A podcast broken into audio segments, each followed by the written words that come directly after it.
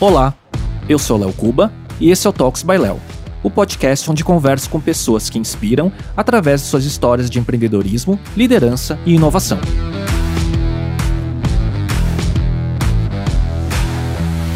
Neste episódio, eu conversei com Daniel Chalfon, sócio da Stella Investimentos, fundo de venture capital brasileiro com foco em startups early stage de tecnologia e que investiu em empresas de sucesso como a RD Station, a OMI e a Salve, entre várias outras. Anteriormente, o Daniel teve uma carreira de sucesso no mercado publicitário e foi sócio das icônicas agências MPM e Loduca. Conversamos sobre essa trajetória profissional, sua transição de publicitário para venture capitalist, sua visão sobre o ecossistema de startups de tecnologia no Brasil e também sobre seus projetos no mercado musical. Esse é o episódio 57 do Talks by Léo, no YouTube e no Spotify, direto do estúdio da Pod Factory aqui em São Paulo. E hoje eu vou conversar com um venture capitalist, empreendedor, publicitário e músico, Daniel Chalfon, sócio da Stella Investimentos. Daniel, obrigado por aceitar o convite para bater esse papo. Pô, super obrigado, super honrado de estar aqui. Vamos lá, se, se, eu, se eu souber alguma coisa para responder, tô aqui. Daniel, você sabe que eu tava olhando algumas coisas suas ligado principalmente à música e quase que eu mudei a pauta inteira desse episódio. Porque, cara, eu entrei no seu canal, o Audio Arena, no YouTube, né? Que você que não tá mais publicando, mas que tem um inventário enorme de hum. shows gravados no, no estúdio que você era sócio, né? E daí eu vi shows gravados com Angra, Sepultura, Ratos do Porão, Biquíni Cavadão. Eu falei, cara, era tudo que. Eu vi esses shows no final da década de 80, alguns deles, tipo Angra lançando Angels Cry lá no Aeroanta Nossa, e tudo mais. e eu falei, cara, a gente tem, vai ter muito papo para conversar. E eu acho que eu vou esquecer empreendedorismo e venture capital, mas Cara, Tranquilo. como que foi assim, né, esse envolvimento com música? Ele veio antes da carreira profissional ou veio junto? Como é que foi isso? Veio antes, eu, eu comecei a tocar muito cedo, assim, garoto. É, aquela coisa de, de moleque, e, enfim. E, e, e num determinado momento achei que eu ia viver de música, é, mas eu acho que não tinha o talento, não sei, não, não, deu certo, né? Nunca, nunca persegui isso muito forte e tal. A música acabou me levando meio que indiretamente para a publicidade e, e, e, aí, né, toda carreira na publicidade aí até, até a gente vender a agência, né? Mas eu nunca parei com a música, né? Eu, eu ao longo da vida eu, eu entendi que isso seria um, um segundo lado, assim, para mim é, um side job, um hobby, alguma coisa assim. É, tive 450 bandas covers, todas elas deram bem errado, assim, mas deu para se divertir, tomar uma cerveja com os amigos e tudo mais.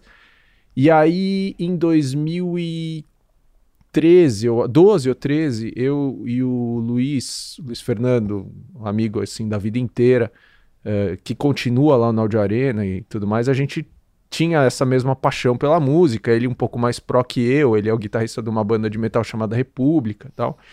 É, a gente falava, vamos fazer uma coisa de música, um negócio e tal, e aí surgiu a ideia de montar o estúdio, é, que fosse um, um, lugar de produção, né, programa de TV e tudo mais tal. E aí nasceu o Audio Arena em 2014, a gente, a gente abriu inclusive durante a Copa. É, 2014? É, Copa, 2014. Isso, é, isso, Copa do Brasil. Né? E, e putz, foi, foi incrível, né? A gente, uh, putz, acho que fez um canal no YouTube, talvez, não sei se o maior aí de música autoral brasileira, mas acho que o melhor. É, se não for excelente. o maior também, pode ser que seja. Virou programa de TV no Bis e tudo mais. A gente produziu muita gente, gravou muita gente. É, acabei dando vazão a essa coisa, né, de, de, de viver um pouco mais o mundo da música tal descobri que não era para mim, né, do ponto de vista de, de trabalho, de negócio, o que, que era realmente um hobby. É, nesse mesmo período, né, nasceu o Julius, é, minha ex-banda aí, que acabou acabando aí na, na pandemia. Mas, é, e aí, acho que produzi bastante, toquei muito, assim, durante 4, 5 anos. Né, né, então, assim, acabei vivendo mais o mundo da música mais velho. E, putz, foi animal. E aí, em 2019, eu acabei vendendo minha participação no estúdio toda para o Luiz, ele continua lá, tocando um monte ali, produzindo bastante. E, e, eu sigo apaixonado, sempre me envolvendo em algum projeto, até como investidor e tudo mais, né? A gente é, tem até um investimento aí que ainda não anunciamos aí numa Music Tech.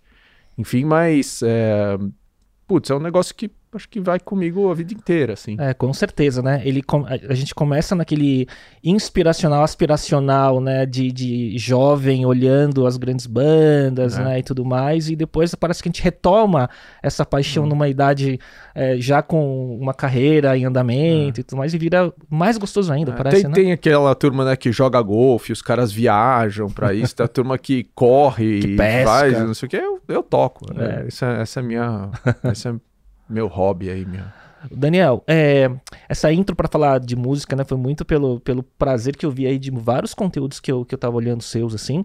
Mas, assim, antes de falar sobre o ecossistema de startups de tecnologia, né, o seu, seu trabalho atual como sócio da Stella Investimentos, né, que é um dos principais fundos de venture capital brasileiros aí, é, você começou como publicitário, né? E aí acho que vem muito, né? Você começou com música, publicidade, tá tudo meio ligado a criar a arte, né? Como é que surgiu esse início? Porque você teve uma carreira super é, bem sucedida, se tornando sócio de algumas das principais agências de publicidade do Brasil, né? Década de, dos anos 2000, né? Uhum. Conta um pouco, um resumo dessa, dessa etapa. Tá bom. Bom, foram 25 anos, então vou tentar super resumir, que é bastante tempo, né? Mas eu, eu, eu, comecei a trabalhar muito cedo em agência, assim, com 19 anos, alguma coisa assim. É, é, acabei é, começando no, numa área de mídia, né, na área, na área de negócios da agência. É, foi um período muito bom, assim, porque ali na segunda metade dos anos 90 nascia a internet, né, e eu sempre apaixonado por tecnologia, é, me envolvi né, com aquele ambiente que, que, que começava, foi muito bom para mim, né? A mídia começava a mudar, a TV a cabo era uma novidade no Brasil, né? Então foi bacana, assim, uma área muito dinâmica, profissionais incríveis, assim, foi, foi uma coisa muito gostosa, né? Fui, fui avançando na carreira, acho que talvez é, por ter abraçado a novidade muito forte, né? Uh, segui, depois uh, acabei né, indo para outras empresas de publicidade e tal. E em 2000 eu fui para o Zipnet, né? Fui tocar a área de conteúdo, né? Era, era e-mail, né? Era o, Zip, Zip e-mail, né? E depois virou um e portal. E aí a gente lá todo um time bem bacana assim transformou em portal. Depois o Marcos vendeu a empresa, né? Foi a Zip que foi vendida para Portugal? Foi, foi, foi, né? foi uhum. na época uma transação de 300 eu milhões. Lembro, era né? meio recorde na época. É uma, uma loucura, assim, e, e, uma empresa muito legal, assim, foi, foi um período muito legal, aí a bolha estourou, aquela coisa, eu acabei voltando para agência, eu fiquei mais alguns anos e aí senti que bateu um teto e, e, e deu vontade de montar alguma coisa que fosse minha. É, eu, ao lado de outros sócios, a gente, a gente trouxe de volta para o mercado uma marca antiga da propaganda, MPM, que já existia, a gente teve um investimento de, de um estratégico e, e nós nos juntamos alguns sócios ali, e trouxemos essa marca de volta. Essa marca eh, fez uma agência nova, né, a nova MPM, que acho que foi bastante bem sucedida do ponto de vista de negócio. Eh, talvez ela não tivesse ainda um brilho criativo, que acho que né, isso uh, todo mundo que trabalha em publicidade sonha. A gente teve a oportunidade de, de se juntar com a Loduca em 2009 para 2010, né? É, minha ex-sócia Bia é, tinha decidido sair da, da, da, profissão, ali fazia bastante sentido uma fusão. E, e, e aí fizemos a última. A, a, a Luduca naquele momento acho que já tinha uns 13, 14 anos, né? Já tinha tido várias gerações de sócios, e aí a gente fez a última geração, né? Eu, Guga, PB, Ken e o Celso, claro. É, que foi uma geração incrível, assim, né? Acho que a agência se tornou uma das agências mais, é, independentes mais criativas do mundo. A gente fez um trabalho muito legal para um número enorme de clientes, tá? Uma agência que eu me orgulho muito, assim, de, de ter vivido e dos sócios que eu tive. Mas em 2015 para 16 a gente começou um processo ali de venda. Primeiro o Celso saiu, depois uh, eu e o Guga acabamos também vendendo nossa participação. E, e, aí, e aí acabei uh, olhando um pouco para trás assim e falando, putz, eu tive uma carreira boa, né, uma carreira super incrível assim, estava muito satisfeito com o que eu tinha feito e eu não tinha vontade de voltar. Né? Porque é normal, né? O publicitário Sim. ele fecha uma agência, fica Abre lá. outra. Né, seis tira meses. Um sabático, é, exatamente. Uhum. Aí eu. Foi nesse momento assim que eu olhei pro lado e falei, putz, eu acho que eu não queria voltar. Queria fazer outra coisa da vida. É, a publicidade que eu conheci não, não existe mais. Tá... Era uma mudança quase geracional, é. né? De, de, de pessoas, marcas, modelos é, de negócio. Total. Né? E isso não me estimula mais, assim, o que eu tô vendo que vem para frente não me estimula mais. e decidi que eu ia fazer outra coisa da vida. Então, a... antes da gente falar dessa outra coisa da vida, né?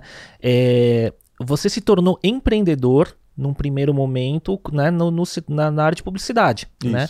Como, quer dizer, você vinha da área de negócios, de mídia, né, enfim, o que, que quais, quais foram os seus grandes aprendizados, assim, Puts. como empreendedor, assim, porque eram estruturas de Todos. centenas de pessoas, né? É. Não, a MPM ainda era uma agência, cara, a gente tinha agência no Brasil inteiro, assim, foi, foi uma escola incrível, assim, né, de gestão de gente, uh, de, de, mobilização, de entrada em novos mercados tal.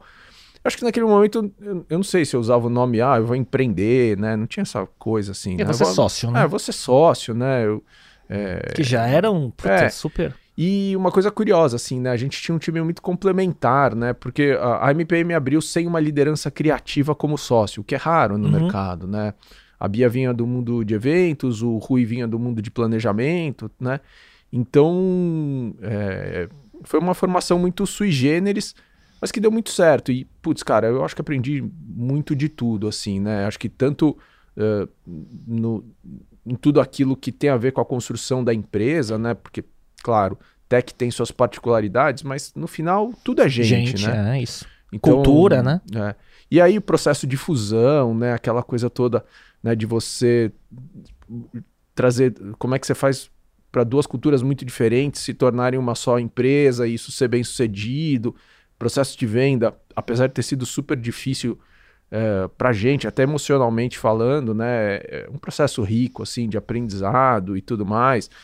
Aquele monte de advogado e tudo mais, né? É duro, é difícil, é penoso, né? Um processo desse, mas, mas você sai maior, né? E, e eu acho que, putz, é, até aquele momento tudo que eu tinha aprendido profissionalmente, acho que eu aprendi com a publicidade. Né? E isso é, um, é, grande parte do seu repertório, né, que você traz hoje pro, como venture capitalist, você acha, como empreendedor, como lidar com gente, visão do mercado de comunicação, porque é um pouco do viés também do que você traz, não é, para é, suas investidas. Cara, eu, eu, eu, gosto de comunicação, eu gosto de marketing, né? Acho que é um negócio que não vai sair de mim nunca.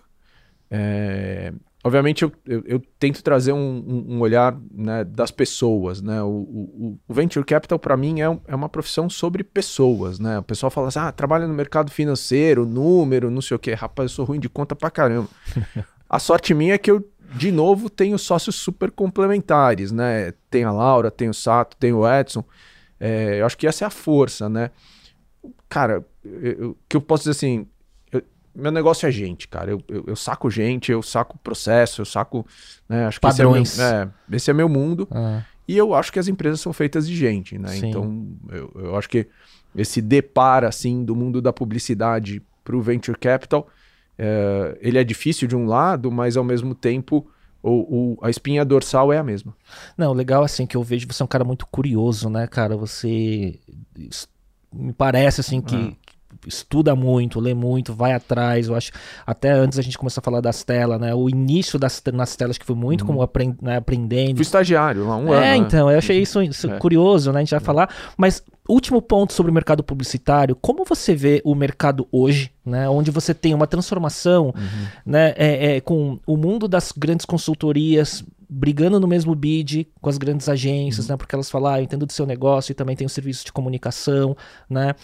As holdings enxugando e juntando estrutura e simplificando para ter uhum. eficiência, é, modelos de negócio sendo pressionados uhum. pelos anunciantes, clientes e tal. Como que você vê num resumo assim de tudo ah, isso? Eu, eu, não sei se eu estou super atualizado na, na área, assim, já, já se fazem alguns anos, assim, mas o que eu percebo, e eu vejo até algumas empresas uh, do nosso portfólio né, graduando aí para fazer concorrência de agência e tudo mais e tal. Então, é, recentemente a gente viveu algumas aí. É... Cara, o que eu acho assim, esse é um mercado que já consolidou, né? Então hoje, quando você tem um mer mercado que, que já passou por um processo de consolidação, que está todo na mão é, de grandes estruturas multinacionais, é um mercado que tende a ser muito mais de economia, né? De você reduzir custo, de você. não há mais investimento. Até porque eu acho que o, o, os gringos que compraram pagaram caro pelo que, que compraram aí. E eles precisam trazer retorno para o investimento deles, né? Enfim, qualquer investidor pensa assim. E, e, e eu acho que também, óbvio, eles são estratégicos, tem a coisa de atender o cliente. Então eu acho que hoje é um play muito mais de, de redução de custo, né? Eu não vejo uma alocação é, de, de, de esforços e de capital para se desenvolver o negócio. É mais para se manter no negócio e tirar um dinheiro aqui ou acolá. Eu acho que isso é muito ruim, né? Então, é... só que ao mesmo tempo, quando isso acontece, não só nesse setor, esse setor é um setor de prestação de serviço. Portanto, é mais fácil que nasça uma nova geração. E o que eu começo a ver é: existe uma nova geração super interessante de, de profissionais, talvez que peguem um mercado com teto um pouco mais baixo, porque realmente a pressão por, por, por, por custos é muito grande, né? Mas que vem fazendo um, um, super trabalho, né? Então, essa nova geração, notadamente aí feita por empresas independentes, eu, eu acho que eles têm muita qualidade no que eles fazem, é, pegam um legado difícil de lidar, de uma relação bastante estressada cliente-agência, mas como toda relação, obviamente o culpado são sempre os dois, né? Porque né, Sim. Tem aquela coisa, eu lembro no meu tempo se debatia muito, ah, os clientes, não, porque os clientes pagam pouco, não, porque as agências têm lá rebates, porque não sei o que, não sei o que. Gente, uma relação quebrada é uma relação quebrada, nos duas pontas, né? E, e acho que o mercado precisa admitir isso. É, o que eu acho legal que eu vejo nessa nova geração de agências independentes eu também começo a ver numa nova geração de anunciantes, que são as startups. Né? Exato. Né? Que tem uma relação muito mais saudável, que discutem remuneração de uma outra maneira. Né? Então. Estão é, construindo juntos é, novos modelos, de certa forma, é, sem a herança. Né? É, eu, eu, eu acho assim. Eu, eu acho que o, o, o tamanho desse mercado ficou menor, não tem jeito. Margens mais apertadas. As margens né? são mais apertadas, mas eu acho que tem muita coisa interessante acontecendo, acho que tem muito trabalho de, uh, de qualidade para acontecer. Eu acho que tem uma nova geração de agências, uma nova geração de anunciantes que eu espero suplante aí os, os incumbentes e, e crie os novos líderes do futuro. Então, é, eu entendo essa mudança, mas ao mesmo tempo eu, eu, também fico otimista de ver que tem gente muito boa aí operando nesse mercado e fazendo trabalho de qualidade. É, e eu acho que é um campo de oportunidade para quem está chegando também, para disrupção. Com né? certeza. Mesmo sendo uma área de prestação de serviço, mas virando esse modelo híbrido meio agência barra consultoria e essas coisas é. acontecendo. Um ponto-chave, assim, lá, o que eu vejo é é atratividade de talento, né? Eu uhum. acho que isso uhum. sim mudou demais, né? É, é, quando eu comecei a trabalhar, né, vinha, né, dessa coisa dos amigos da música, né, dessa coisa, todo mundo, ah, não, começou a trabalhar em agência, oh, me arruma um emprego, me arruma um estágio, né? Era, era desejado. É, o, o, a publicidade atraía os, os, os, os, bons desajustados, né? Aquelas coisas mais criativas, aquelas profissionais incríveis tal. Eu acho que hoje os melhores talentos, infelizmente, não, não sei se eles olham mais para a comunicação social Como, como se olhava antes. Infelizmente, acho que olham demais para o mercado de empreendedorismo de startup. Então, me sinto privilegiado por ter vivido um mercado que, que atraiu grandes talentos lá nos anos 90, nos 2000, uh, e que hoje eu convivo também com um mercado que atrai grandes talentos né, no, no, mundo de empreendedorismo tech.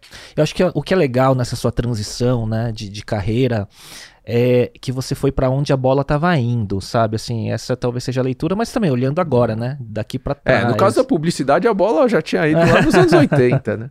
E como que foi essa transição, Daniel? Assim, você chegou a fazer um sabático, pensou, não, eu quero, eu quero trabalhar com venture capital, eu quero Nada. investir, ou foi acontecendo? Não, foi acontecendo.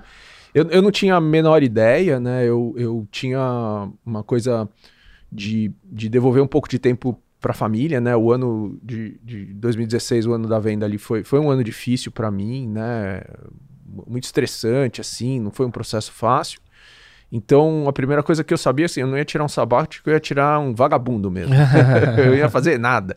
Então, me preparei, assim, por alguns meses. Acho que não tenho essa coisa de ficar muito tempo parado, assim, mas... É, e aí, é, algumas coisas bem curiosas, assim, aconteceram. Primeiro que, assim, eu sempre fui um cara que dormiu muito bem, assim, mesmo. Durmo, pode estar tá acabando o mundo, eu durmo bem, cara. Eu, eu deito assim. Te invejo. É, eu, eu, eu, durmo aqui, cara. Se eu resolver dormir aqui, eu durmo, não tem esse problema. Sou tipo, era o Nelson Piquet ali na Fórmula 1. E, e, e, aí eu, nessa coisa de não, não tava fazendo nada assim, eu, não, eu comecei a não dormir. E aí minha esposa falou: você não tá dormindo, você não tem nada para pensar, né? Eu falei, ih, tem coisa errada, preciso arrumar coisa. É, eu, eu, eu ouvi um conselho muito legal de uma pessoa naquele momento que é faz o que você quiser, só não pega a primeira coisa que vier. E aí a primeira coisa que veio foi, foi oportunidade para ser presidente de uma empresa multinacional que eu admirava bastante. Na área de comunicação, nada a ver? Na área de comunicação. Ah. Não, não de agência, que eu, que eu, eu tinha uhum. um não compete. É...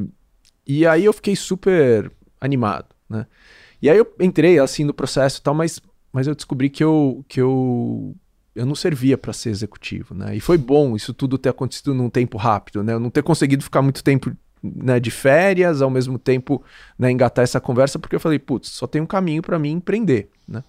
E aí você vai empreender, você, você vai falar com os fundos. Eu estava mais ou menos próximo já desse, desse universo, porque desde 2008 eu já tinha feito alguns investimentos antes, eu era investidor das telas, eu estava é, muito próximo da Endeavor, né? Eu estava ligado ao tava no ecossistema, de né? alguma maneira, né? Tava em conselho de empresa junto com o Edson, enfim, tá, não, não tava super inserido, mas estava ali, né? E aí eu, eu comecei a, a procurar as pessoas e conectar, é, conectar os pontos, entender o que o pessoal tava olhando e tal. E aí, acho que assim, o Edson. O Edson é o mentor dos mentores, né? Ele, ele, é o Yoda, ele né? é o Yoda total, né? Aliás, esse é o apelido dele ah, lá, é? Né? É. E, e, putz, é, e aí não tem como, né? Se você tá nessa fase na sua vida, né? Você tem que falar com o Edson. Não só eu, todo mundo. É, é um must have, né? E eu fui falar com o Edson, que inclusive tinha sido um cara que, que me ajudou muito no, no, no período final da agência também, em outros períodos também, mas no período final, né? Foi, foi, um sounding board bacana, assim, um cara que eu, que eu pude me abrir e tal. Então ele, ele já tinha, né, convivido com essa questão toda. E fui procurar ele, assim, e aí ele me deu uma ideia, assim, de, ah, por que, que a gente não faz uma coisa juntos? vem para cá e tudo mais tal. E aí, originalmente, tinha surgido uma ideia de montar um fundo de media for equity, hum. né? Que... Já lá atrás, quanto? Cinco anos atrás? É, em 2017, é, né? Cinco anos e atrás. aí, é, naquele momento, eu falei, ah, acho que faz sentido, eu entendo mídia, você entende equity, vamos ver no que que dá, né? E a Stella querendo crescer, tava lançando o fundo 3 na época, né? E Sato chegando na sociedade, eu a gente resolveu pegar um lugar junto. A, a Stella era full remote, antes de todo mundo ser remote, né? E, mas naquele momento a gente foi para um escritório pela primeira vez, todo mundo, nós quatro, né? E, e aí começou um processo que eu falei: ah, se eu vou, se nós vamos ser sócios, se nós vamos viver o mesmo mundo, né, eu, eu preciso entender melhor, né? E aí eu realmente virei estagiário do Edson. Só que quando eu fui ver isso, passou um ano, o fundo de Media for Equity deu errado. Né? Eu testei, testei fundraising, testei com os empreendedores, não deu certo. Né? Modelamos e tal. Só que eu fiquei um ano lá. E aí, na hora que eu vi que, que deu errado, assim, né? Eu me, me toquei que a coisa não ia avançar da maneira que a gente planejou. Eu falei, ah, Edson, vou embora, né? Eu acho que preciso pensar agora, né? Eu me preparei é, por, um certo tempo, né? Mas preciso agilizar minha vida, né? E, e, e fui embora. Né? Passou uns dois, três dias, uh, o telefone liga, né? Edson Lauri Sato no telefone. Pô, você não quer voltar? Eu falei, putz, é tudo que eu quero, mas. E aí, pra né? fazer o quê, né? e, e aí, eu, e aí eu, eu, eu vim para a Stella como um dos sócios, né? No início, é, fazendo de tudo um pouco, né? A estrutura ainda também era bem menor, né? O fundo era bem menor. É, e aí, ajudando em fundraising, acho que também ajudando a, uma coisa de posicionamento da própria gestora, porque 2017 é um ano pivotal né, para o Venture Capital brasileiro, porque é o ano onde os fundos começam a levantar muito mais dinheiro. Né, a, a, a, curva J aconteceu a partir de 2017. É, esse ciclo até né? que vai até recente agora, né? É. E, e aí né, começo a me meter em tudo, começo a originar, e aí eu, eu peguei o meu background todo de comunicação e marketing justamente como a minha maneira de entrar no mercado perante os empreendedores, né? Então eu comecei a dar mentoria para Deus e o mundo sobre os assuntos que eu dominava. Do nosso portfólio ou não do nosso portfólio, né? Isso foi me trazendo um network, eu fui originando deals e, e, e também acho que uma vontade muito grande da Stella de, de acertar a mão em consumo, porque a Stella sempre foi um fundo generalista. Uhum. Né? Se olhar no uhum. histórico, a gente sempre teve deals de consumo, marketplace e SaaS, mas a Stella se acertou muito, né, com RD, com Sim. Home, né, ficou, ficou né, muito conhecida por esses dois, principalmente. Né? Exatamente, né? né? Acho que também, né, todo todo toda a cabeça de playbook do Edson e tudo mais. É curioso mais. que os dois mais conhecidos são SaaS uh, eh, SMB, né? Isso, isso, né? Então acho que. Mas a Stella fez muito deal uh, de consumo, né? Fez Oculus Shop, fez Sofia Juliette, tinha feito várias coisas, só que não deu certo, né? Então uhum. juntou esse mesmo momento com uma vontade muito grande de a gente uh, acertar a mão em, em, consumo, e aí, né, eu obviamente. Um, um gosto enorme aí por esse mundo, né? Foi a época aí que a gente fez Salve, né? depois Dr. Jones e tudo mais. Então, assim, e aí eu comecei uma transição que, que não acabou até hoje, né? Eu acho, onde a gente vai maturando tal, mas, né, passados já esses 5, 6 anos, a, acho que a, a Stella cresceu demais, né? Acho que hoje nós somos um time aí de 15 pessoas, temos processo, temos, né, enfim, virou uma empresa para valer, né? E foi super legal, porque eu, quando eu saí da agência, eu, eu não achava que que eu estaria no gás, assim, dessa coisa de construir uma empresa. Então foi, foi super legal. Uh, acho que essa combinação dos sócios, né, que, que se juntaram por um sonho que ninguém sabia que tinha junto, mas, mas se conectaram. E, e essa nova construção, né? Foi, cara, é, é, é brilhante, assim. Eu acho que eu tenho muita sorte de, de ter encontrado três vezes na vida é, um grupo de sócios que não eram. Assim, não é aquela coisa do sócio que é o teu brother da faculdade, que Sim. você vai. Não, não. Eu, eu achei essas pessoas no Por trabalho, escolha. na uhum. vida. E, e, todos nós mutuamente nos escolhemos. Eu tive muita sorte na vida em três vezes acertar isso aí. É uma curiosidade, né? Porque você estava falando lá no começo do seu sócio no estúdio, guitarrista de metal. É, tem que ser guitarrista de metal para ser seu sócio, porque é. o Edson foi. É um guitarrista, né? De, de, de, é. de metal também. Eu vivo né? tentando convencer ele a voltar, mas ele não volta, né? ele não quer saber. ele tocava muito, pelo visto. Assim, é. Eu já ouvi os discos e tal. É, Shredder, né? É, é, é, e, e, Daniel, o que que. acredito que você deve ter ajudado muito a, a essa ao posicionamento até da marca, Stella, nesses últimos, nesse ciclo, né, 2017 em diante. Como que é hoje? Quais são os pilares da Stella hoje? É, você falou que era um fundo mais generalista, você tem uma tese é, é mais... É, foi sendo trabalhado ao longo desses últimos anos. Como que está hoje o posicionamento e o portfólio, de certa tá. forma? Bom, a Stella eu acho que ela tem uma coisa importante, assim, ela mantém a, a, a, espinha dorsal igual aí nesse... A Stella começou em 2008, o primeiro fundo é de 2010, uh, ainda muito pequeno, né? O primeiro fundo da Stella é notória, essa história, o Edson e a Laura não conseguiram vender para ninguém, né? Nem, nem, a, nem a mãe do Edson investiu na Stella, né? Então eles fizeram o primeiro fundo com capital próprio, né? Nessa época que a gente começou a fazer alguma coisa, porque faltava dinheiro para investir em algumas empresas, aí eles buscavam co-investimento no mercado e a gente fez junto algumas coisas, participando de, diligência. Na época também tinha um outro sócio, o Martino, Sim, que depois, é, depois acabou se mudando com a família para Itália e, e, e, acho que talvez é, um dos IPOs mais bacanas aí da, da, da, Europa aí na Nasdaq, aí foi ele que tocou, enfim, na Docebo. É, e aí, é, essa coisa assim, acho que a, a Stella, ela, ela sempre teve esse posicionamento. O que ela não tinha essa clareza, eu acho, né? E, e, e acima de tudo, acho que ela começou com fundos muito pequenos, ela não conseguia é, implementar de maneira plena, né? Então, acho que essa é a grande diferença hoje. Quando eu olho para pelo retrovisor tão breve, né? Tão, tão pouco tempo assim, eu acho que né, o, o que a gente faz é, é o que a gente sempre quis fazer, agora de maneira plena. Né? Então a Stella é um fundo de venture capital brasileiro, focado em empresas de tecnologia, né? Uh, agnóstico em todo o setor, né? ou seja, a gente opera SaaS, mais ou menos 50% do que a gente faz, marketplaces, uns 25% e consumo também. A gente se considera um value investor em, em, em venture capital, ou seja, a gente gosta de eficiência, a gente gosta de, de bons processos, a gente gosta de unit economics é, é, positivos, né, desde sempre, e ter essa visão. É, e, e, acho que o que a gente vem fazendo é isso, né, ao longo desse tempo todo. A diferença é que acho que hoje a gente busca a participação adequada aí na, no cap table das companhias, né? A Stella muito mais fôlego para investir. E, e acho que isso, né, traduzido não só no nosso trabalho, mas também no trabalho de, de todo um time, porque uma das coisas que eu, que eu achei super curioso, assim, quando eu cheguei em Venture Capital é, falei, putz, olha que gozado, essa profissão não, não tem time, né? Nem, quase nenhum fundo tinha time na época. Basicamente todo mundo era sócio, né?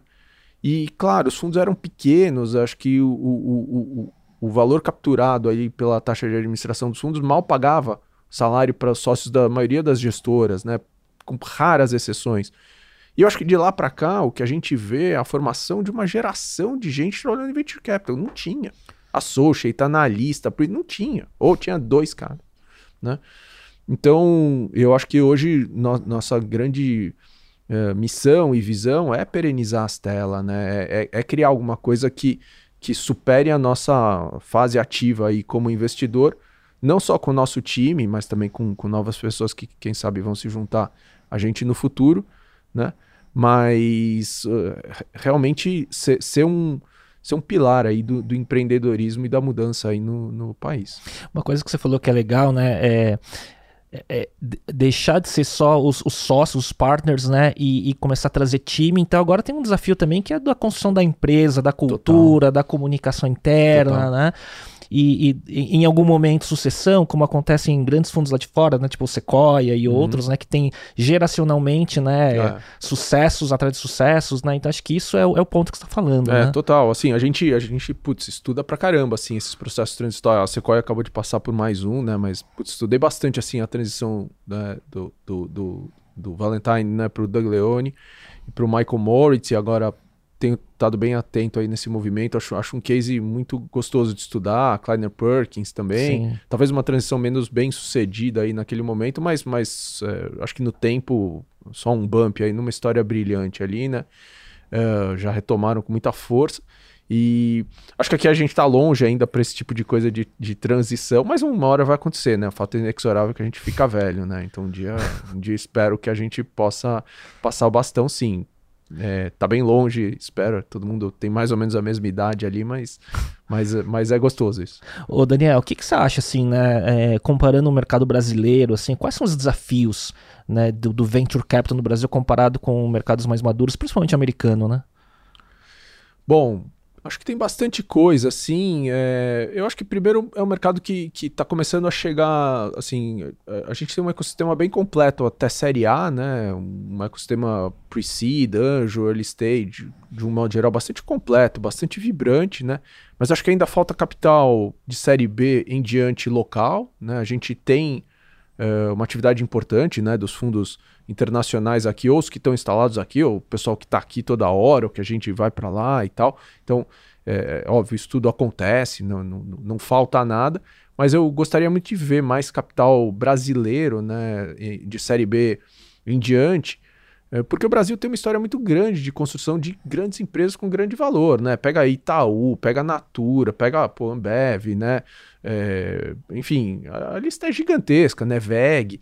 Então, assim, é, eu, eu, acho que o Brasil tem essa característica assim de, de criar grandes empresas aqui com capital nacional e, e, e eu gostaria de ver isso acontecendo mais no, no, no venture capital brasileiro. Então acho que é, eu não vou dizer que falta esse capital, mas seria muito legal ver esse capital sendo, sendo exercitado de maneira mais institucional e, e, e constante, né? É, eu acho também que o Brasil, ele, ele é bom, assim, falando um pouco do lado do empreendedor, ele é bom em uma série de coisas, mas ele ainda precisa melhorar em uma série de outras coisas, né? Então, por exemplo, eu que olho especificamente no mercado de consumo, eu acho que o Brasil é, tem uma geração muito grande de empreendedores, mas ainda faltam grandes negócios e grandes é, propostas na área de consumo com uma ambição global, né? Uhum. A, gente, a gente tem exemplos incríveis aí no mercado, né? O Dani lá com a Salve, uma série de coisas. Mas na proporção, é, a gente ainda vê pouco consumo e vê pouco tech de consumo. Uhum. Né? A gente vê coisas muito uh, uh, pontuais ainda, né? Então, e, e, consumo, quando você vai olhar, não é, não é porque eu olho consumo, mas é quando a gente olha a maior parte das empresas né, que, que atinge é, grande liquidez e grande construção de valor. É, consumo é uma área que, que comanda uma construção de valor muito grande, né? No, no mercado inteiro, no, no, mundo inteiro. Então, eu tenho sim, acho que esse desafio não só de identificar, mas também de fomentar mais é, tech consumo, né? A gente, a gente não vê um SaaS de consumo brasileiro tal, né? Então acho que tem, tem bastante coisa legal aí para acontecer. Uh, ah, acho que é isso. Mas acho que é parte também do, desse processo de maturação do ecossistema, né? Ele vem é, com uma, uma, uma geração aí de 2010 em diante, né, que amadureceu, grandes negócios surgindo em fintechs, HRtechs, edtechs e tudo mais, e me parece que vai ser a consequência natural pós esse ciclo agora macroeconômico, talvez, é, você não acha? É, o ciclo tá aí. Enfim, é, sempre vai ter. Isso aí vai ter, isso aí é. não...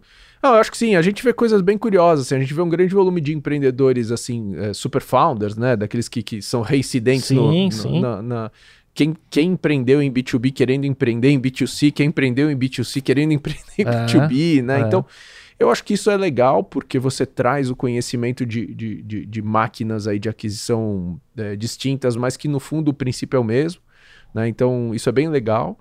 Ah, e, e, e, e assim, quem é empreendedor é empreendedor, né? Ele volta ao mercado. É, tá acostumado talento, com, é. É, com escassez e independente do cenário econômico. E é. falando em cenário econômico, como que você vê esse momento, né, esse susto né, do cenário macroeconômico, né, com grandes fundos aconselhando essas empresas a buscar eficiência, cortes de estrutura, e que assim, não é novidade, né? A gente sabe que isso é cíclico, né? É. E como que você está vendo esse momento? Ah, assim, claro, não vou dizer, ah, não estamos preocupados, não é isso, né? Seria, seria incorreto, né? A gente está sempre atento e tudo, mas eu acho que de um lado, para gente, né, que se considera um, um velho investor em VC, eu acho que a gente está vendo um, um, um, como os americanos chamam, né, reversion to the mean, né? Que a gente está vendo a coisa, a gente vê um período muito explosivo, né? É, a gente está vendo a coisa voltar para um certo padrão, né? Qual é o padrão? Putz, uma rodada a cada 15, 18, 24 meses. A empresa faz três rodadas em um, ano, ano. É uma coisa errada, né? Não, não dá tempo nem de você fazer as contratações para executar o plano, né? Então, o que a gente está vendo, é, sim, tem uma compressão, mas ao mesmo tempo a gente vê um movimento que é saudável, né? Uh, e que vai acabar privilegiando as melhores empresas. A gente continua vendo um movimento importante no early stage, Sim. a gente continua vendo algumas rodadas uh, de série B e adiante para as empresas que têm unit economics mais sólidos sendo, sendo uh, divulgadas aí. É, óbvio, não vamos dizer, não há preocupação, né? Uh, principalmente se uma empresa já busca um cheque série B, série C e não está com a, com a, casa arrumada, né? É, é, vai ter mais dificuldade, né? Mas, e novo, rounds talvez também, né? É, eu acho que talvez rounds estacionários, uhum. eu acho que uhum. a gente veja aí no mercado e tudo mais, mas de novo, acho que depende muito da empresa, né? E de novo, a gente tem, na Stella, eu diria que a gente tem bastante tranquilidade aí com o nosso portfólio, no sentido de que a gente sempre buscou esse tipo de eficiência, sempre foi a tônica da casa, acho que né, os nossos investidores é, conhecem bem, né, essa, esse nosso. E a gente busca esse empreendedor, né? Então a gente está bem tranquilo aí com o cenário. É óbvio, ninguém quer ver, né, valor sendo destruído, até porque isso não tem a ver só com as empresas, tem a ver com emprego, tem a ver com planos de stock options Sim. dos funcionários. Então assim, é importante que seja construído valor no mercado, mas honestamente é, a gente joga pelo longo prazo. Né? Nosso último fundo é um fundo que começou a investir em 2020.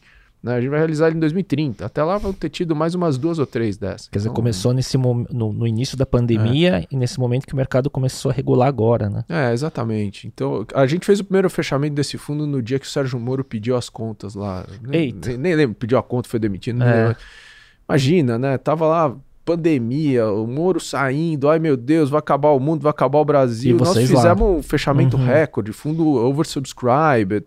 Quer dizer, eu acho que, assim, acho que uma das coisas mais legais, assim, que eu, né, do Venture Capital é saber que a gente joga pelo longo prazo e de decretar agora o sucesso ou insucesso de alguma coisa é, é no mínimo ser leviano. Né? Sim, né? sem dúvida.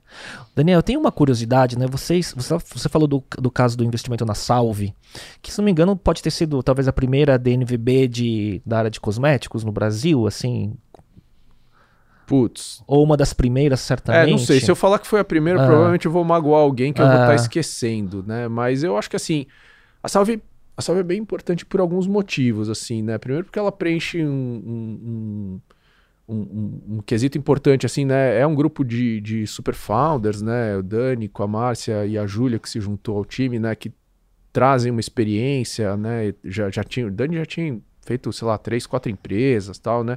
Então acho que isso bem relevante. Quando a gente quando a gente começou a se falar assim do projeto, né? É, óbvio, acho que o mercado de, de produtos de consumo numa estratégia de 2C estava começando a entrar em alta, né? Você tinha casos importantes lá fora, a Glossier, a Way, Sim. né? Muitos não deram certo, né? Então acho que passado o tempo a coisa já se transformou. Mas eu lembro bem de, de ter falado uma coisa assim, olha, o, o Brasil ele tem uma característica engraçada ainda, isso em 2018, que o Brasil ele ainda não construiu uma marca nativa digital, independente do modal de, de distribuição, que tenha nascido na internet né, e que seja de massa e que não seja marketplace. Tudo bem, minha frase está cheia de vírgula, né? Mas sim, sim. Se você pegar Mercado Livre, né? Uma marca hoje, obviamente, é, regional, né? Mas tem uma força muito grande aqui, mas é um marketplace, ou seja, li, lida com, com, com, com, dois públicos, né? O B2B Sim. e o B2C. É, 99 é um marketplace, né? Então, assim, o Brasil nunca tinha tido até então uma marca direto ao consumo, né? Uma marca de produto de consumo Sim. que tivesse realmente nascido uh, no digital e que al alcançasse a massa, né? Isso me intrigava. A gente via naquele time a capacidade uh, de, de, construir isso. Aliado, obviamente, a toda a proposta aí de, de produto e propósito, storytelling, aquela coisa Exatamente. toda das NVBs, né? E, e também a, a, a, força, né, que, que o canal direto ao consumidor proporciona. Hoje, obviamente, a Salve já vem numa expansão massiva aí de canais, virou uma marca omnichannel, mas a força do, do, do, do, do canal direto é preponderante, uhum. né? E isso é, é, estrutural na companhia, né? E, e, e eu acho que, assim, ela eu não diria que a Salve é uma marca de massa ainda, né? Eu acho que ela, ela, ela ainda tem bastante espaço para crescer. Mas eu, eu, eu hoje tenho bastante tranquilidade em dizer que eu acho que é, se, se, alguém vai ser uma marca de massa que nasceu no digital é a Salve e a gente tem um orgulho danado aí de estar com eles desde, desde o dia que chamava The Next Beauty Brand. Nossa, mas isso aí como nome conceitual, né? Conceitual. Tipo capa de PPT só, né? É. Não, Não é eu tenho esse PPT guardado até hoje. Daniel, como que, como que você vê, cara, os desafios, as oportunidades das DNVBs, né? Porque teve esse boom, né, dos últimos anos de muita marca surgindo em todos os segmentos, né, de cosmético a colchão, né? Uhum. E que depois algumas não se provaram, né? Uhum. Algumas pós-IPO, tipo uhum. Casper, essas coisas. Como que você vê esses desafios? Uh, você acha que é um desafio de, de, de aquisição em LTV? Total. É, um desafio de de que não dá para depender 100% digital e tem que ser omnichannel. Como que você vê isso? Porque você tem bastante aprendizado é, já sobre isso, eu acho, né? acho que são duas coisas, tá? Assim, é, a, a, tese do, da DNVB ou do D2C, o D2C talvez seja o início, né? Uhum. Mas é, uma marca de massa, ela, ela precisa né, crescer, mas eu vou falar um pouco mais sobre isso. Mas, assim, o que, que a gente olha, tá? E, e como a gente consegue... É, é, aliás, essa é a receita do bolo. Como é que a gente consegue ser um fundo... É, generalista. Você fala assim, vocês entendem de todos os setores? Não. A gente talvez tenha mais profundidade em alguns, mas né? o que, que a gente olha? A gente olha as arbitragens digitais. Quais são? São quatro. Arbitragem de CAC, né? aquisição de clientes, aí vai ganhar cliente muito mais barato seu que o incumbente. Arbitragem de LTV, né? acho que essa é meio óbvio, né? Uh, e, e, principalmente se você conseguir aliar a arbitragem de CAC com LTV aí é o Holy Grail para consumo. Sim. Existe, obviamente, também a arbitragem de, cap, de CAPEX, perdão, é, Uber, Airbnb, né? exemplos claros, e o Holy Grail do, do, da economia digital, que é a arbitragem de efeito de rede. Uhum. Né? Que, obviamente, talvez aconteça mais claramente quando a gente olha uh, as plataformas, né? É, marketplaces. Né? É, mas, por exemplo, para mim, Tesla tem isso, né? Gozada, a gente tá vivendo, né, semana que passou a Apple anunciou lá a estratégia deles para carro, aí tem a Tesla. É gozada, né? A, a, Tesla é isso, como o carro aprende, né, o carro tem aqueles sensores todos, ele tá Sim. tá mandando para um servidor central, tá processando, tá melhorando o produto. Faz uma diferença se tiverem mais pessoas usando Tesla. Sem dúvida. Né? Sem dúvida. Então a, a, Tesla provavelmente vai ser um ecossistema fechado como é a Apple hoje nos computadores. E Por a, isso que faz o robô lá, o Android. É, exatamente. E agora a Apple anunciou que vai colocar lá o CarPlay deles nos casos, ou seja, vai ser a Microsoft, né? Sim. A Tesla Mas vai isso- ser a isso- Apple. E só um parênteses aqui, cara, é muito curioso isso, né? Porque daqui a pouco você fala, cara, eu quero que minha interface, minha interface do carro inteiro seja CarPlay, É. como eles anunciaram, né?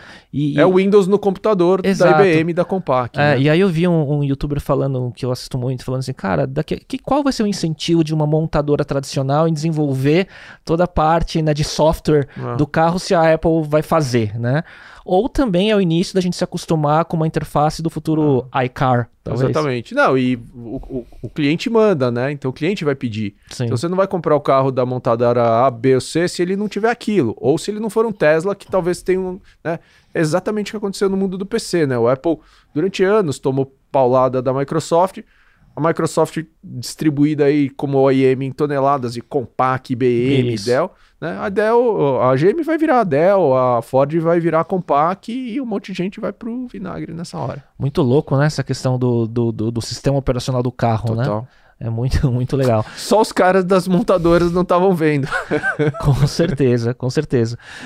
O Daniel, e, e o desafio assim é, da construção das marcas nas startups, né, num mundo hoje que é muito mais difícil fazer essa construção, né, mídia fragmentada, enfim, é, construir marca só com digital não é simples, né? Como é que você vê isso? E acho que é um pouco do tema que você deve passar com as suas investidas, né? É, é, cara, é um ponto eh, chave, é, não só pela aquisição do cliente, pela sustentabilidade né, do, do topo do funil em qualquer setor, É, B2B ou você B2C. diminui o, o CAC com Ah. marca mais forte, né? Exatamente. É, porque é uma ilusão, né? De que ah, vou adquirir cliente lá com a mídia de performance e tal. O problema é que você vai.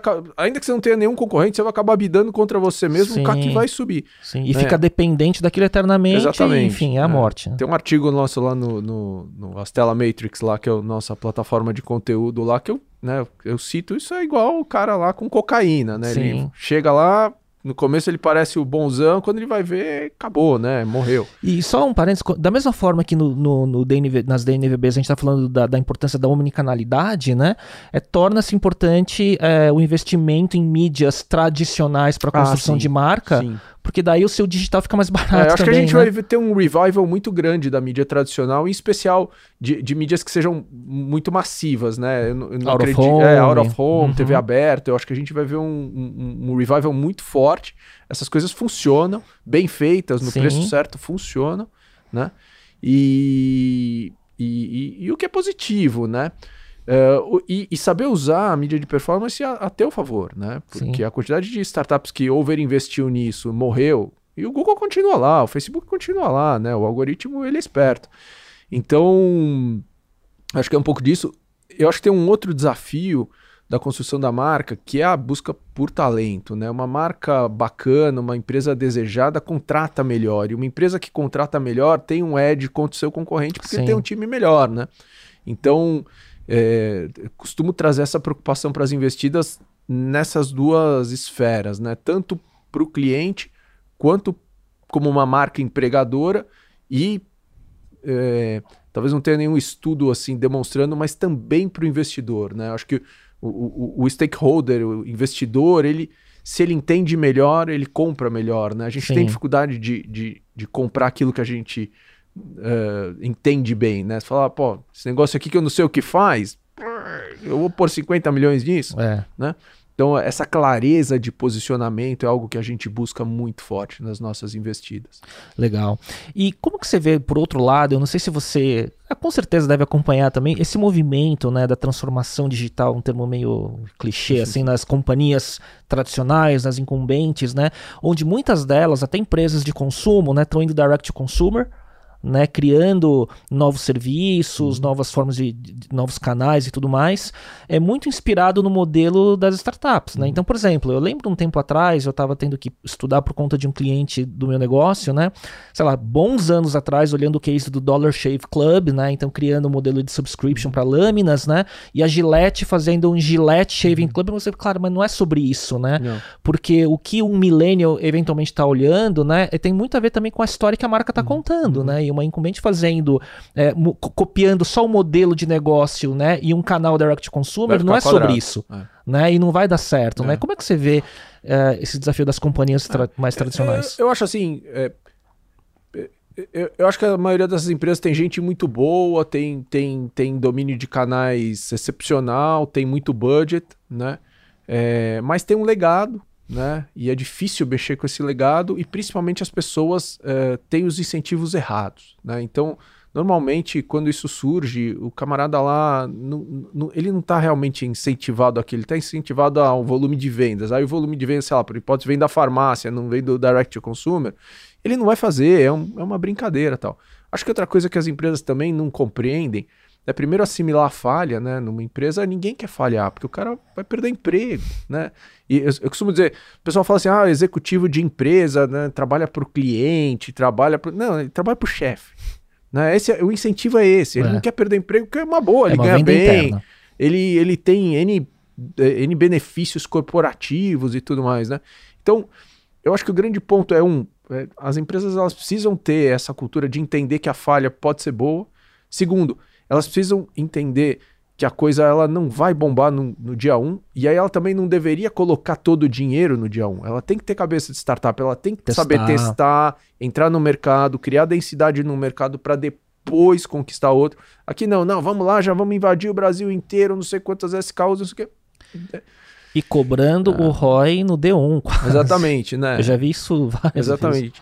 E, e, e, acho que, claro, os incentivos internos, né, de, de, remuneração das pessoas, de clima interno e tudo mais, né? Acho que enquanto as grandes empresas não equacionarem essas três coisas, é, sempre vai surgir uma startup que vai ter o potencial de disruptar o mercado delas, seja B2B, B2C, é, com um adicional de que eu acho que as startups, elas, elas tem uma arma secreta, que não é secreta, todo mundo sabe, que é a velocidade. Né? Sim. Porque sim. Eu, se eu falar assim, Léo, tá vindo um trem aí. Ele vai te pegar. Fala, quando? Daqui a três dias. Cara, você sai da linha do trem. Léo, tá vindo um trem aí. Quando? Agora. Morreu. Sem dúvida. Né? Então, acho que é. Acho que, acho que a velocidade, né? E aí, entender o efeito da curva J, né? Entender esses movimentos e tal. O que eu acho curioso das grandes empresas, e isso é gozado assim, tempo de publicitário, atendi Deus e o mundo, né? Acho que a grande maioria da, das, das, grandes empresas aí, em algum momento, eu acabei tendo a oportunidade de trabalhar.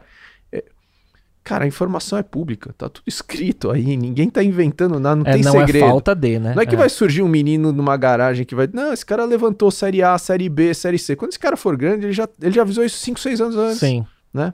Então é, acho que é curioso isso. Que que você, como que você vê também nas startups, nessa, esse crescimento? Eu não sei se a palavra é crescimento, mas ou essa onda mais evidente, né, das celebridades como sócias, né? E aí, eu, tudo bem, o, o, o, o mais claro é ver uma, uma Anitta no Nubank uhum. ou numa Fazenda Futuro, né?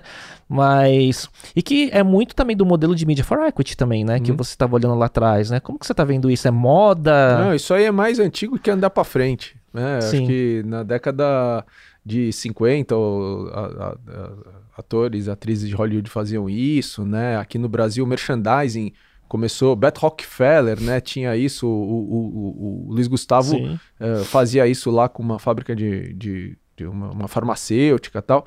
Então, isso não é novo, né? Eu acho que existem celebridades que, que são grandes pessoas de negócios e, e enfim, é, e eventualmente podem contribuir para alguma companhia, eu acho que brilhante. É, mas o que eu vejo é que a vida de uma celebridade é bastante atribulada, né? E tem um volume de de coisas importantes ali orbitando na cabeça delas, e principalmente são pessoas públicas, né? E pessoas públicas têm um problema também com erro, né? Uhum. Então, se você atrai uma pessoa pública, né, como numa relação societária, é, eu acho que você vai ter muita coisa boa, mas também pode mas, backfire, né? Sim. E ou você vai ter que colocar aquela pessoa mais de lado porque não deu certo alguma coisa. Então, tem um risco grande, é, eu acho que se der certo, o, o, o, lucro é importante, né? O próprio Facebook tinha lá investimento do, do Bonovox, Sim. né? E tal, mas acho que ele só, só ganhou dinheiro com isso, nunca fez nada ali, até porque não sei se ele imaginava que ia acontecer o que aconteceu. Mas, de novo, eu, eu acho que é só um repeteco de algo que já existe há mais de 50 anos, sendo vendido aí como novidade. É como novidade e no discurso, né, de fulana é sócia ou fulana é head Não. de desenvolvimento, né, de X, né, É. numa, numa organização, né? É. E o que é diferente de quando você pega uma grande celebridade, né, e, e coloca isso, né, como um instrumento de PR e tudo mais, o que é muito diferente de um caso como o na Salve, né, você tem uma Julia Petit que já era, né, Isso. do segmento, uma Isso. grande autoridade que de fato tá lá e Isso, contribui pro isso. business. É, então, né? mas é, acho que esse é um bom exemplo, né? A Júlia, meu, ela acorda todo dia, ela vai pra lá. Sim, Ela não dá faz, expediente. não, ela, não fa, ela não fica mais. Ela, ela já tinha saído né, do mundo de, de redes sociais e tudo mais. É, ela só faz isso, né? Então, você pega lá um- uma cantora famosa, uma atriz famosa, né? um- um- imaginar que essa pessoa que tá fazendo uma turnê mundial, não sabe nem em que cidade tá dormindo, porque é uma loucura isso. É, tá em turnê é uma doideira. É, e vai estar lá né, no dia a dia. Eu acho difícil, né? E que esse negócio da, da volatilidade, né? Você vê em poucas semanas também esses. É, eu tô falando especific- da- especificamente da Anitta, né? O negócio do putz, CPI do sertanejo e não sei É. o quê. Eu falei, putz, É. cara, enfim. É, o público tem esse problema, né? É. Tudo que é público po- pode backfire, né? Mas, de novo, é, sendo bem honesto, assim, usar a celebridade para uma marca de um jeito ou de outro é uma, é uma- é estratégia super consolidada tal. Eu acho que eu prefiro um, um bom acordo de, de cachê. Uhum. Continua funcionando, eu acho que tem uma relação mais saudável. Pode até ser alguma coisa com, com variável, né? Na, na construção de valor aí da companhia. Mas é, eu acho que imaginar que essas pessoas que estão supostamente se tornando sócias, pelo, eu, não, eu não, não, não as conheço, né? Mas imaginar que pelo menos todas elas, né, dão expediente, estão lá contribuindo, devem ter lá KPI ali no sistema da empresa.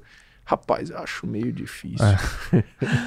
Daniel, o que, que você tá, o que, que você tá de olho, cara, em tendências, que segmentos, o que, que você tá olhando pela frente? E que você possa compartilhar que não Claro. seja lá do, dos laboratórios internos Não, não tem né? laboratório nenhum, cara. A gente tá sempre falando porque é assim que, que vem. Assim, hoje na Stella, a gente, é, cada sócio tá, tá olhando é, alguns setores, tá? Então eu olho basicamente o que eu chamo de consumo e prosumo. Prosumo, na verdade, são negócios que são B2B, mas por uma base muito grande e Uhum. de empreendedores que são individuais, que às vezes podem ser creators, né? Mas também são médicos, são Uhum. cozinheiros, são, né, são pessoas que são empreendedores da vida delas mesmas, né? É, profissionais de saúde como um todo, acho que é um excelente exemplo. Então, esses são os prosumers. Então, a gente está olhando solução para tudo nisso, né? É, consumo, a gente tem buscado algumas, eh, algumas iniciativas, não só eh, de, de software para consumo, né? Eu acho que da mesma maneira que a gente hoje se habituou a pagar pelo Netflix, pelo Disney Plus, por tudo, né? Eu acho que assim, o, o- personal SaaS é uma coisa que vai acontecer, né? Eu já vejo as pessoas. Ah, a empresa não fornece Notion, o cara vai lá e paga o Notion Uhum. dele, ou o Grammarly, não sei o quê. Eu acho que isso vai nascer e acho que no Brasil, né, com, com uma pegada global, então acho que te- tem coisa interessante aí. A gente tem olhado também uma série de, de setores que seguem, mesmo já eh, tendo um bom volume de, de startups, seguem ainda bastante ineficientes, tanto do lado do incumbente quanto do lado das startups, né? Setores que tiveram startups que, que levantaram muito dinheiro, que vêm vem colocando muito dinheiro, principalmente em marketplaces eh, que, que acabam consumindo mais dinheiro, porque tem, tem CAC dos dois lados, né? Uhum. Para o seller e para o buyer. A gente tem buscado também marketplaces que, que são two-sided, mas só tem CAC em um lado, né? Uhum. Então isso torna a operação bastante mais eficiente. Em, em setores grandes que, mesmo em 2022, seguem, seguem sendo eh, pontos de bastante atrito para o consumidor, tá? Então a gente, basicamente, o que a gente está fazendo? Procurando problema. Problema para a tecnologia resolver. Então o deal flow lá tá sendo alimentado por muito disso que você tá falando aí pro, pros próximos ciclos aí, né? e anos, né? Isso, isso. O Brasil tem muito problema, então é bom, é bom lugar para Ah, empreender. é copo meio cheio sempre, É. né? É, Daniel, indo para a parte de aprendizados, desenvolvimento pessoal e tudo mais, que é um tema que eu gosto bastante, assim, o que, que você vê hoje, você como, como sócio e empreendedor também, de certa forma, né, na, na Stella, né? O que que, é, o que que você vê de diferente em você em relação a quando você empreendeu no mercado publicitário, assim? Como que você vê sua maturação e os seus aprendizados? Se é que você consegue sistematizar isso, assim. Ah, cara, acho que vejo tudo diferente, assim. Eu acho que eu. eu- cara, eu sou, eu sou autodidata, né? Eu, eu, eu, eu nunca me entendi como autodidata. Desde né? música também?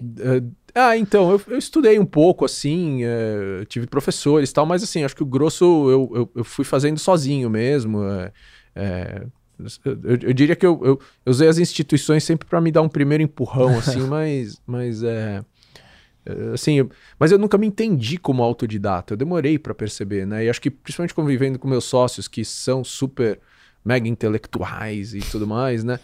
É, e, e- conhecimento é, é o pilar fundamental das telas, né? As telas é, é- é uma organização que respira conhecimento. Então, assim, eu falo, o Slack lá é uma loucura, a quantidade de conteúdo que passa. É, Segunda-feira a gente abre a semana sempre discutindo alguma coisa, né? É, é- um pilar fundamental. Então, assim, acho que eu passei a me entender melhor, né, com isso e, e entender como foi essa minha trajetória e, e também vai ficando mais velho, né? Vai, vai, vai, vai respirando com mais calma. Então, assim, eu, eu acho que eu sigo sendo autodidata, né?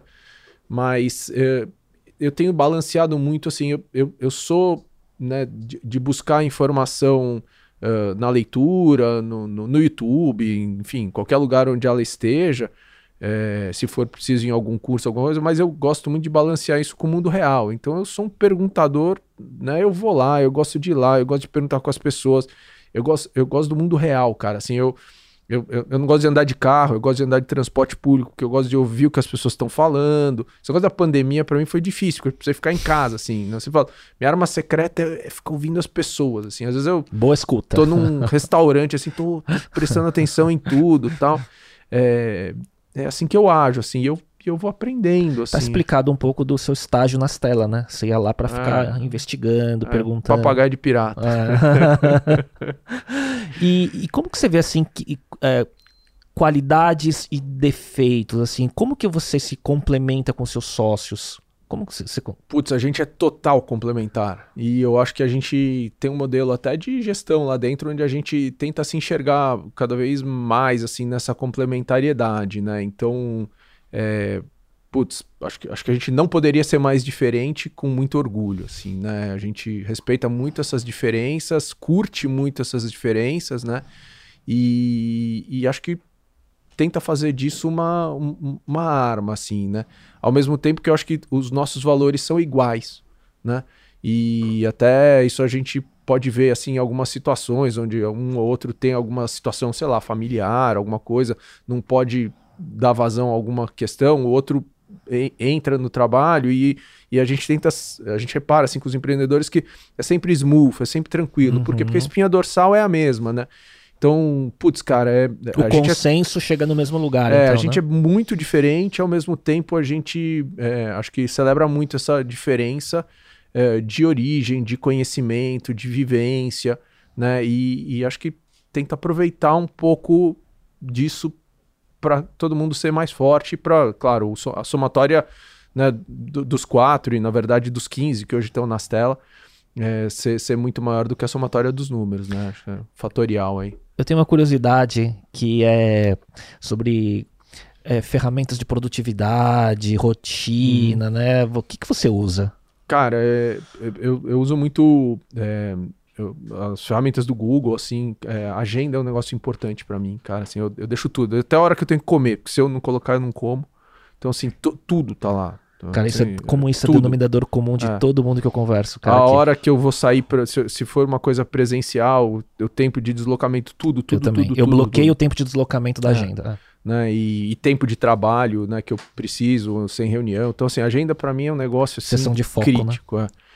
É, eu, eu gosto demais do Notion, né? Eu, eu, eu- eu tenho, uma, eu tenho uma, uma parte lá no Notion que eu chamo de hipocampo, né? Então tudo eu anoto e eu tenho essa mania desde sempre, assim, eu carrego um caderninho, celular tal, tudo uma hora vai pro Notion e eu, eu Lá é o seu repositório. de tudo. Ah, eu uso Evernote. é, eu usava, né? Então, é, A No- gente vendeu muito Evernote lá no podcast, lá muito, muita É gente mesmo? falava do Não, Evernote. só só é. uma, uma, uma observação sobre isso. Eu conversei com a Mariana da Gup, né? É. E ela falou, puta, ela falou meio constrangida, eu uso Evernote como se fosse uma coisa antiga. Eu falei, puta, eu também, cara. Mas é, mas é. Mas é antigo. como usa, né? Tipo, eu É. uso também como dump É. da, da memória lá. Não, eu demorei, mas uma hora eu, eu, eu falei, não, preciso mudar, assim, e, e era gozado, assim, porque era eu e a Laura. A, a Laura era, putz, Evernote Master, assim, lá.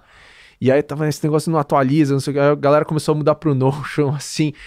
Aí eu mostrei pra Laura, falei, Laura, você curte? Porque, meu, tipo, somos nós aqui, né? Sim. E aí foi, hoje, hoje é uma ferramenta bacana, assim, pra todo mundo lá nas telas.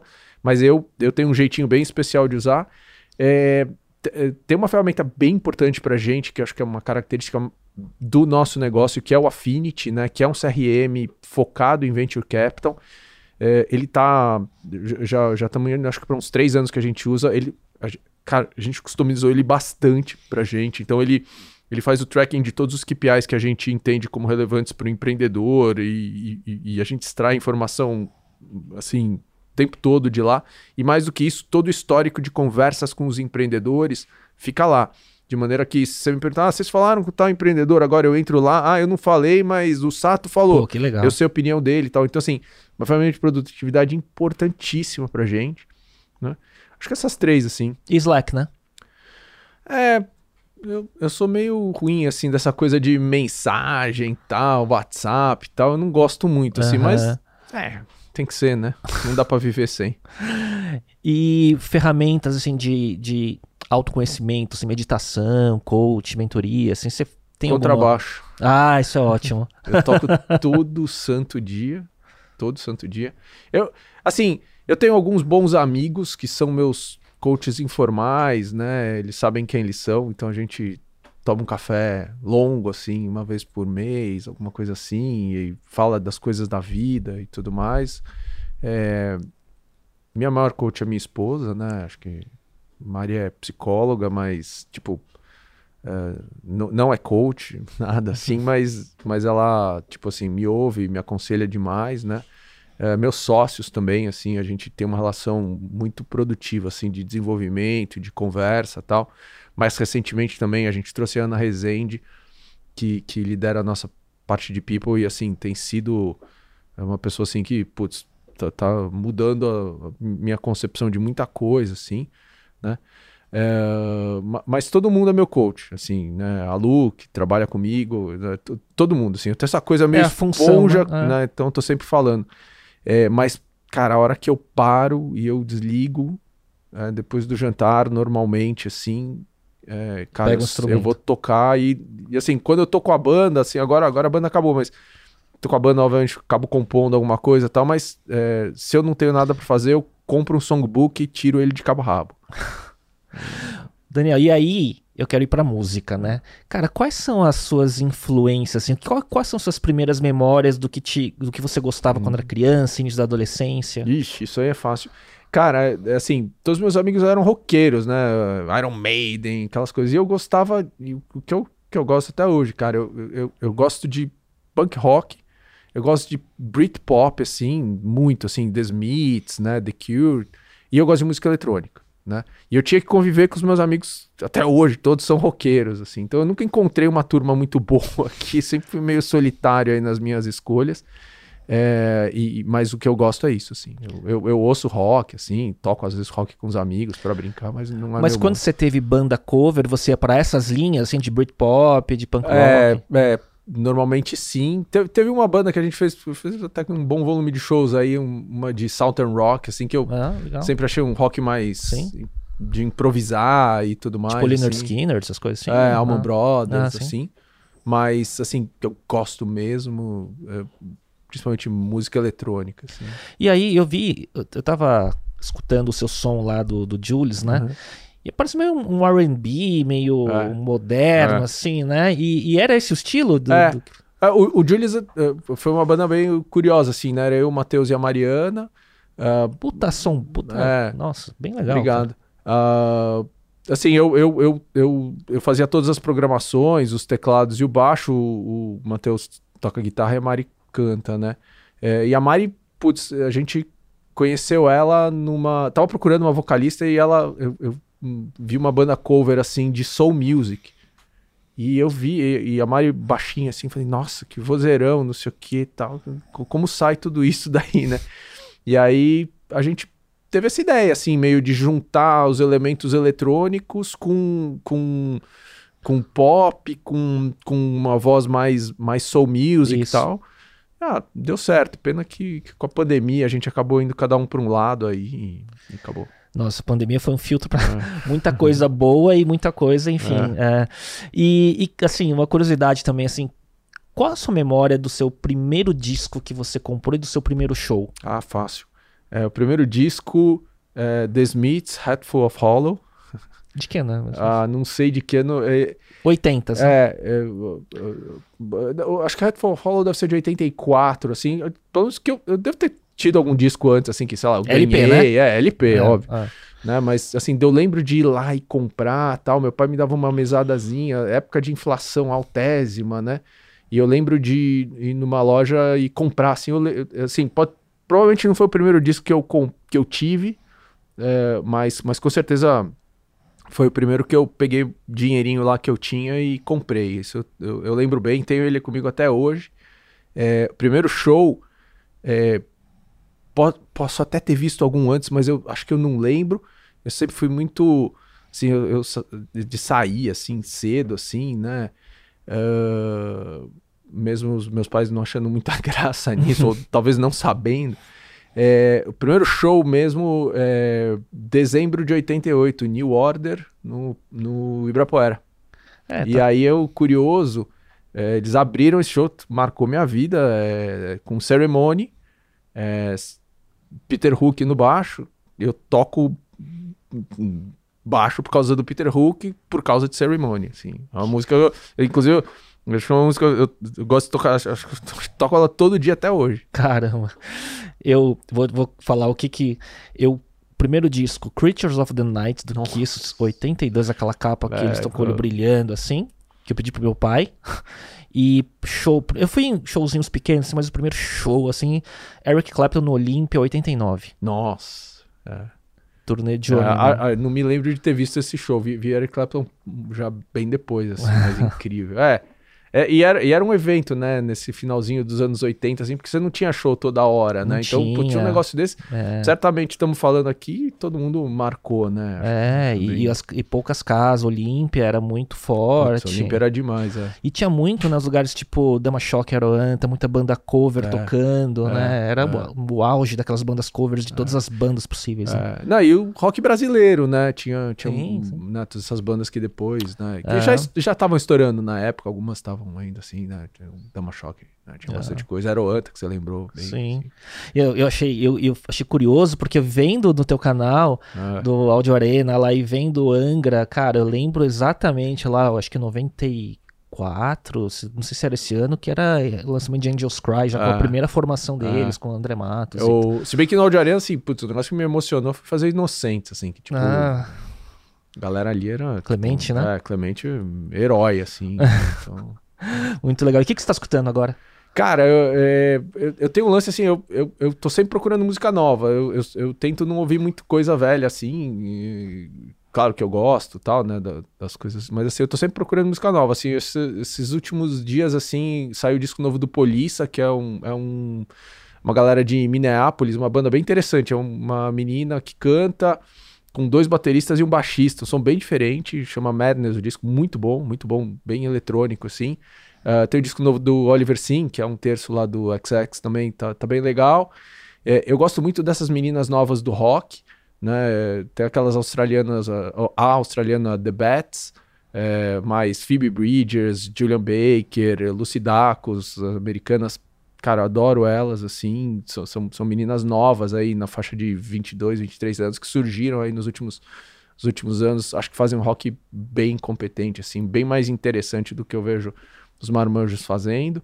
E eu gosto muito também dessa galera mais alternativa de um jazz meio eletrônico, né? Então eu tenho ouvido muito Donny McCaslin, que foi o saxofonista que gravou com Bowie no, no último disco dele, né? Uma estética bem diferente.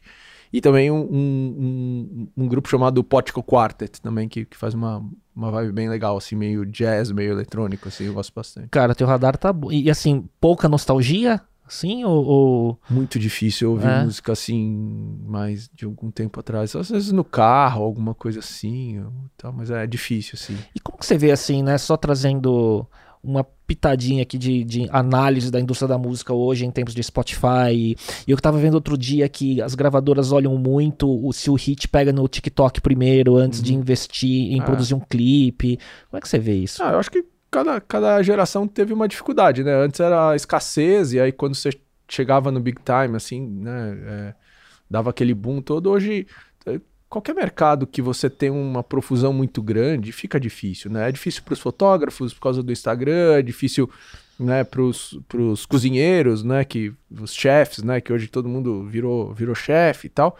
É difícil também na música, né? Mas por outro lado, você consegue fazer coisas incríveis é, sozinho, né? Sim. Eu acredito que tem muita coisa legal acontecendo porque hoje é muito mais fácil você gravar um disco, né? E, e, e talento, boas ideias você sempre pode ter. E, e as ferramentas são incríveis, né? É, tudo digital hoje fa faz uma coisa. Eu não tenho nenhuma saudade de fita, essas coisas tal. Então acho que é, é super incrível. Eu, e eu gosto, assim, eu acho que é desafiador. É, é um mercado que sempre foi, né, muito concentrado, né, os que têm muito ganham muito e, e, a cauda longa ganha muito pouco. Eu acho que, inclusive, assim, a gente está bem animado aí com, com uma onda aí de ferramentas que a gente acredita que vão trazer aí uma realidade de, de renda para o que a gente chama né, da, do, do creator classe média. Talvez uhum. não é aquele uhum. cara que vai faturar milhões todo mês, mas, mas ele nicho dele. vai poder viver né, de maneira sustentável. Ele, ele não vai ser é, é, roubado aí pelas plataformas e tudo mais. O, a, o jogo não vai mudar, no, a regra do, não vai mudar no meio do jogo, né? Então é, tem toda uma nova geração de plataformas talvez Patreon seja o melhor exemplo, mas Sim. tem uma série de coisas é, surgindo é, que vão permitir essa, essa classe média musical que é enorme e faz coisas incríveis, né? E... e, que tem que serem, para isso, eles têm que ser bons gestores de comunidade, de certa forma. Exatamente, né? exatamente. E saber lidar com a multimídia, né? Porque eu acho que foi-se o tempo, ah, eu vou lá fazer minha música, coloco ela. Não, você tem que saber promover, você tem que saber se relacionar, você tem que saber lidar com podcast, você tem que saber lidar com isso tudo. Só que eu acho que essa é a beleza, né? Porque traz um acesso que não existia antes. E aí, como tudo na vida, tem a coisa boa e tem Sim, a coisa ruim. Sem dúvida. Daniel, reta final. Você, lá na, no playbook das telas, vocês faziam uhum. lá o bate-bola tal. É, também sempre faço, então uhum. vamos ver o que, que, que vem aqui. Manda. É, um hábito ou rotina que te ajuda no dia a dia? Academia e música. Ah, boa. Um livro que você recomenda? Um livro que eu recomendo? Ixi, tem tanto. Não precisa ser hum. o livro, né? Um livro. Aff, tem muito. É... Ah. Putz. Eu não sei. Sempre o último, né? É. Top of mind. É, não, vem, vem, assim, eu tô, eu tô terminando de ler um livro que, que bem, bem interessante, assim, ele não é um livro tão novo, assim, é o Morality, do Jonathan Sachs, Rabino, é, já falecido, assim, é bem interessante, assim, é, é um, tô acabando, então não, não é, assim, mas, mas, o livro da vida, assim, cara, talvez é, Guns, Steel and Germs, Nossa, segundo, que, acho que, que fala. seja, seja, seja um Excelente. recomendável da vida. Assim. Excelente. Um podcast, filme ou série que gostaria de recomendar? Hum, podcast Song Exploder, né? Sobre música, mas fala muito sobre a vida e sobre o processo criativo e sobre as ideias. Então, acho que é bem, bem legal. Uh... Putz, um filme. Eu tô ruim de filme, cara. essa coisa de ver série, né? Tô, tô, bem atrasado nos filmes, acho que não tem nada muito recente assim que, eu, que tenha me chamado a atenção. E série, putz, ah, todas. eu assisti aquele é, Severance. Ah, no não Apple vi. TV Plus. Ah. Cara, é bom. É bom Ah, demais. então, putz, eu sou, eu sou- Cara, eu tô sempre atrás de uma série assim. A gente assiste um monte assim. Vê se Eu vou nessa. O... Eu vi uma muito bizarra, assim. Acabei de ver ontem da Pamela Anderson e do Tommy Ah, Lee, na Star Plus, né? Bizarro, bizarro. É, é. Mas divertido, assim, mas não, não vou dizer que é recomendado, é só divertido. É que remete à nossa, à nossa juventude, de certa Precisava forma. deixar uma mensagem mais papo cabeça aqui, é isso? não, não, não, mas é isso mesmo que eu queria. Ah, um app não óbvio que você usa com frequência. Que não seja redes sociais, WhatsApp. Hum, Um app não óbvio. Preciso olhar, não sei. Acho que eu sou bem normal aqui. Deixa eu ver. É, ah, o- putz, o Lightroom. É. É, eu gosto muito de tirar foto e eu, eu, eu tenho um cuidado danado assim com, com a minha história das fotos. Então tudo que vai pra lá eu subo lá, eu organizo, eu, eu dou uma tratada nas imagens. Eu vejo as pessoas tirando foto que nem louco. Por exemplo, pô, esse negócio todo você vai perder um dia. Você vai perder a sua história, a sua memória, né? Então eu dou um, dou um cuidado enorme aqui. E eu uso o Lightroom há 200 mil anos. E tá então- no cloud dele, sim. Hoje tá no cloud, que é uma maravilha. Sim. Não preciso mais comprar HD. É, uma frase que te representa ou que você se identifica e que te tá na ah, eu cabeça. copio o mestre Niemeyer, né? O importante é o caminho. Ah, muito bom. Muito bom. Daniel, poderia fazer várias outras perguntas aqui de bate-bola ligado a instrumento, música e tudo mais, mas isso fica para um outro momento. Queria te agradecer. Aí um- quase uma hora e meia de bate-papo, deu para passar sobre vários temas aí, juntando empreendedorismo, publicidade, venture capital, música, ficou tudo meio entrelaçado, foi bem legal. Queria agradecer você ter vindo, batido esse papo e tenho certeza que todo mundo vai curtir bastante. Pô, que legal. Obrigado pelo convite. Acho que nunca ninguém tinha explorado tantos assuntos assim comigo ao mesmo tempo. Foi super legal. Muito obrigado. Tá me devendo a gente tocar um dia, que eu sei que você também toca. É, não, então, eu falei, eu vou- é, só contando aqui, né, o, o Daniel, quando eu convidei ele, é, é curioso, assim, eu já tinha ouvido sobre o Daniel, eu conheci ele num evento de outro podcast que é, o É. Like a Boss, no, no, no lançamento da última temporada lá, é, presencial, num, num coquetel que foi feito no Happy Hour, né, e, e- e eu acho que tem uma questão de identificação que, foi, que acho que tá ligada à questão Ah, geracional, inclusive. 74, meu. É isso, você matou a charada. É, é geracional, entendeu? Então tem muitas referências similares. E, e daí eu convidei o Daniel e ele falou assim: Cara, é. Quer que eu leve o instrumento? A gente tira um sonzinho. Eu falei, cara, então deixa, eu- deixa eu dar uma desenferrujada.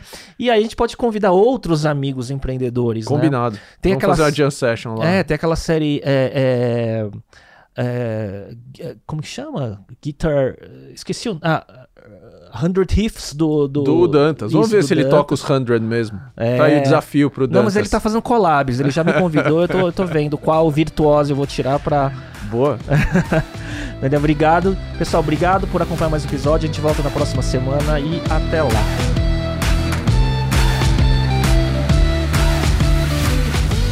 E para você que chegou até aqui, gostaria de te convidar para acompanhar o canal no YouTube e o perfil no Instagram, onde você pode se atualizar sobre novidades sobre o podcast e conteúdos derivados. Procure por Talks by Léo no YouTube e Digital by Léo no Instagram. Até lá!